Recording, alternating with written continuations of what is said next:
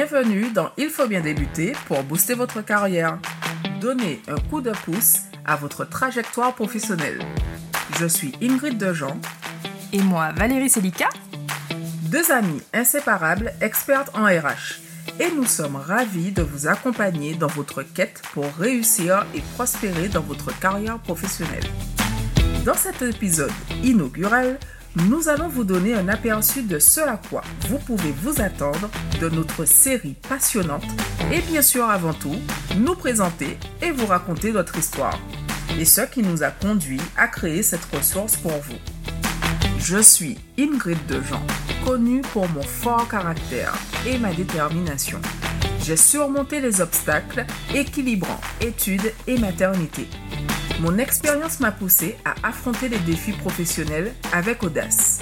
Mes différentes expériences m'ont mené du secteur privé bancaire à la fonction publique, puis au secteur ferroviaire, jusqu'à mon rôle actuel en RH généraliste dans le secteur du retail. À travers nos épisodes de podcast, je vous partage les clés du succès que j'ai apprises sur le terrain. Suivez-moi pour découvrir les secrets de la réussite professionnelle. Mon meilleur conseil, optimisez votre temps pour obtenir ce que vous méritez dans cette vie courte mais prometteuse. Je suis Valérie Selika. La vie m'a forgé et m'a poussé à la résilience.